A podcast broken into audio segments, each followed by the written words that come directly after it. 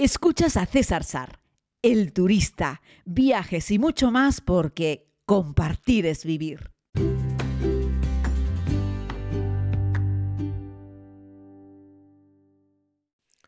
Saludos a todos y a todas, querida comunidad. Vamos con este nuevo podcast.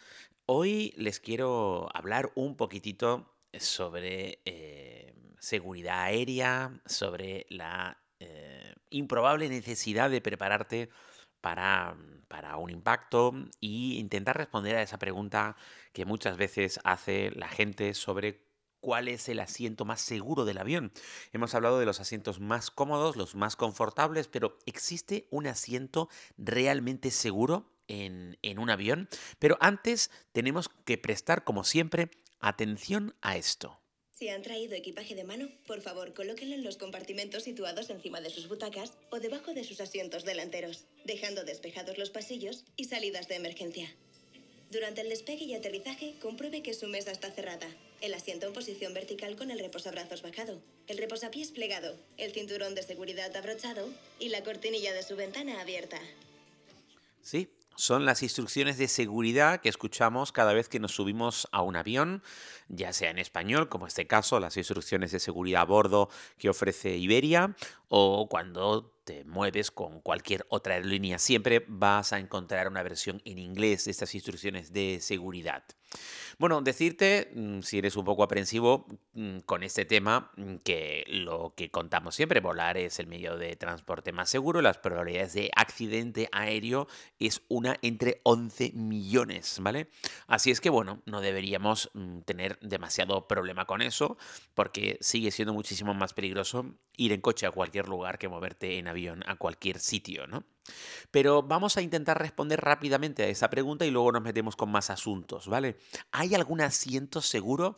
Bueno, algunos expertos en seguridad aérea te dirán que no te preocupes en demasía por eso, porque aunque hay algunos datos que te voy a ofrecer, las probabilidades de supervivencia ante un evento eh, importante en un avión son, son muy bajas, aunque ahora hablaremos un poco de las opciones que habría. ¿no? Si buscamos propiamente dicho los asientos más seguros, decirte que los primeros 15 eh, asientos eh, del avión tienen una probabilidad más alta de no sobrevivir, ¿vale? tendríamos que irnos a la cola del avión y sobre todo los asientos que están cerca del pasillo para encontrar eh, un 69% de probabilidades de sobrevivir en caso de accidente. Ojo, eh, mm, en caso de, accidente eh, con, supervivientes, ¿vale? Tendríamos que separar ahí lo que son accidentes aéreos sin ningún superviviente con accidentes aéreos con supervivientes. De los que tiene algún superviviente, hay más probabilidades si vas en la parte de atrás que si vas en la parte de adelante del avión. Pero yo te digo que los expertos siguen insistiendo en que deberías preocuparte más por tu comodidad evidentemente que por cuál es el asiento más seguro o por lo menos si te vas a preocupar por la seguridad, que eso sí es importante, preocuparte más por cómo intentar salir del avión en caso de que se produzca un evento. Y es que hay eh, en ocasiones accidentes aéreos en los que eh, quedan bastantes pasajeros con vida después de que se produzca el impacto. Y aún así, luego perecen. Perecen porque se hace fuego, porque hay humo, porque hay sustancias tóxicas, porque entra agua, en definitiva porque el pasajero no puede salir del avión. Se entiende que tendrías que estar preparado para poder evacuar el avión en no más de 90 segundos. De hecho, cuando se hacen las, evacuaciones y las simulaciones de evacuaciones, se intenta evacuar a todos los pasajeros de un avión en 90 segundos. Tenemos algún caso eh, muy famoso, como el del amerizaje en el río Hudson, que se fue, la verdad es que mm, toda una lección de seguridad aérea y de evacuación eh, de los pasajeros eh, cuando se produjo ese, ese, evento, ese amerizaje. ¿no? Decirles también que los amerizajes tampoco es que sean una, una, situación óptima porque hay un montón de, de, aviones que se rompen en mil pedazos cuando el avión toca con fuerza la lámina de agua. Es casi como si te dieses contra una superficie de hormigón. Pero se han hecho varios estudios sobre cuáles serían las 10 cosas que tienes que tener en cuenta para intentar salvar tu vida en caso de, eh, de, tener un accidente aéreo. La primera, hablando de la elección del asiento, los expertos tienen serias dudas sobre si realmente merece o no la pena fijarse en qué asiento vas sentado, sobre si eso te va a provocar o no, o sea, te va a dar más opciones de supervivencia en caso de un accidente, porque como explican los, los expertos, no hay dos accidentes aéreos iguales, ¿no? Así es que, bueno, lo que sí coinciden todos los expertos y lo colocan en el número dos como algo que te puede salvar la vida es escuchar la charla de seguridad. Por eso he comenzado este podcast poniéndoles unos segundos esa charla de seguridad que dan, que dan en Iberia, porque por mucho que hayas volado, es importante porque no todos los aviones son iguales, tienes que saber dónde están los elementos de, flotación, tienes que saber dónde están las salidas de emergencia, como puertas o ventanas de emergencia, y eso es algo que deberías poder hacer a ciegas. Por eso, el tercero de, los, eh, eh, de las explicaciones que te dan para intentar salvar tu vida en caso de accidente, y fíjate que ya lo están pensando en una vez que se ha producido el impacto, escuchar la charla antes para saber cómo salir.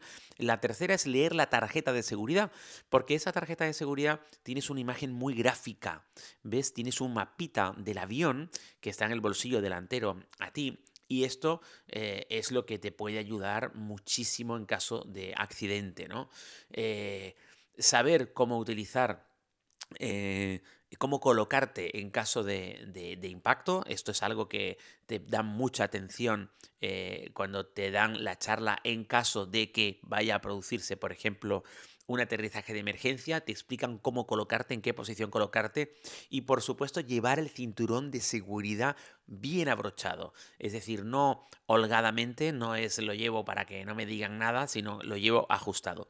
Los cinturones de seguridad en los aviones son muy anchos pensando que hay personas que necesitan más espacio para cerrarlos, no para los que nos sobra un palmo o más de cinturón de seguridad lo llevemos abierto. Se trata de que lo lleves ajustado a ti, porque hay muchos accidentes que se producen sin que el avión tenga ni siquiera un impacto, sino es accidente en vuelo, una turbulencia y acabas golpeándote con la cabeza en el techo del avión, en el equipajes y hay gente que se mata así, se abre el cráneo, tiene un montón de puedes tener un montón de problemas con algo que simplemente fue pumba, una turbulencia y te das con un golpe. Al avión no le ha pasado nada, mm, nadie más ha sido dañado, pero tú acabas con tu cabeza golpeada contra el techo y eso te puede provocar incluso la muerte, como ocurre en algunas ocasiones.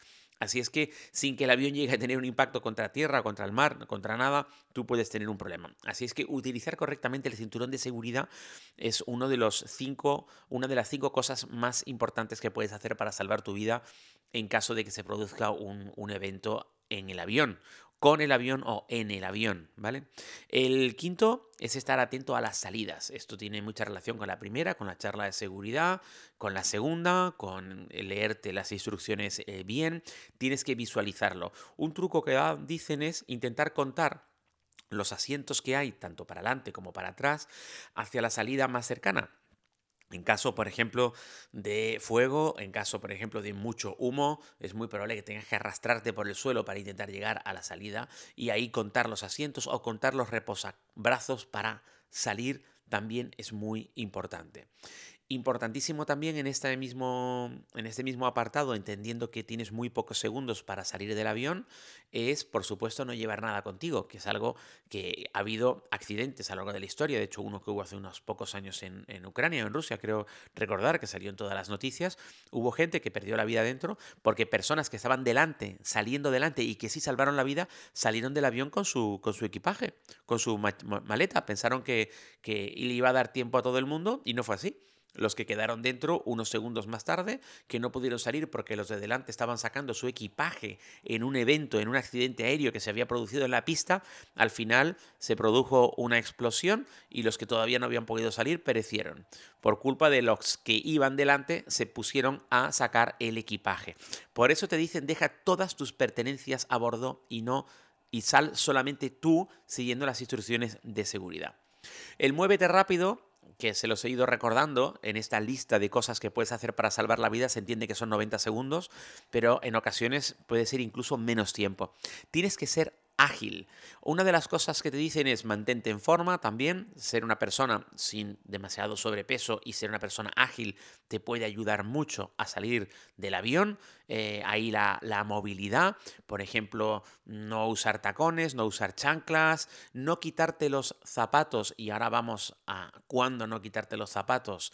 Em, eh, ni en la fase de despegue ni en la fase de aterrizaje, porque uno de los apartados es ser consciente durante los despegues y los aterrizajes, aunque lo hayas hecho muchas veces, la inmensa mayoría de los accidentes aéreos se producen en esos minutos posteriores al despegue, en esos minutos anteriores al aterrizaje.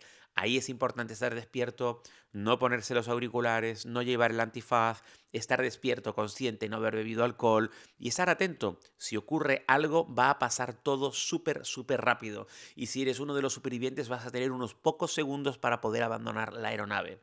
Ahí, que sea importante, no llevar tacones, sí llevar un zapato cómodo, no quitarte los zapatos ni en la fase de despegue ni en la fase de aterrizaje, porque posiblemente lo necesites para correr y para salir rápido de ese avión que se ha siniestrado.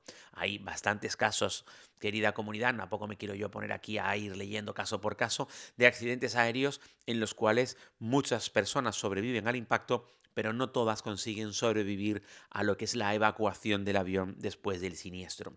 Y estas son las cosas que te pueden ayudar, mucho más allá de elegir en qué asiento sentarte en caso de un siniestro aéreo.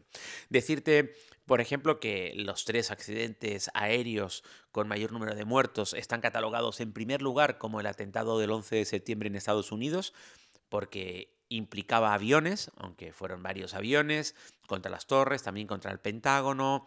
Se estima que murieron 2.985 personas, incluyendo por supuesto la gente de los aviones y la gente que no estaba en los aviones.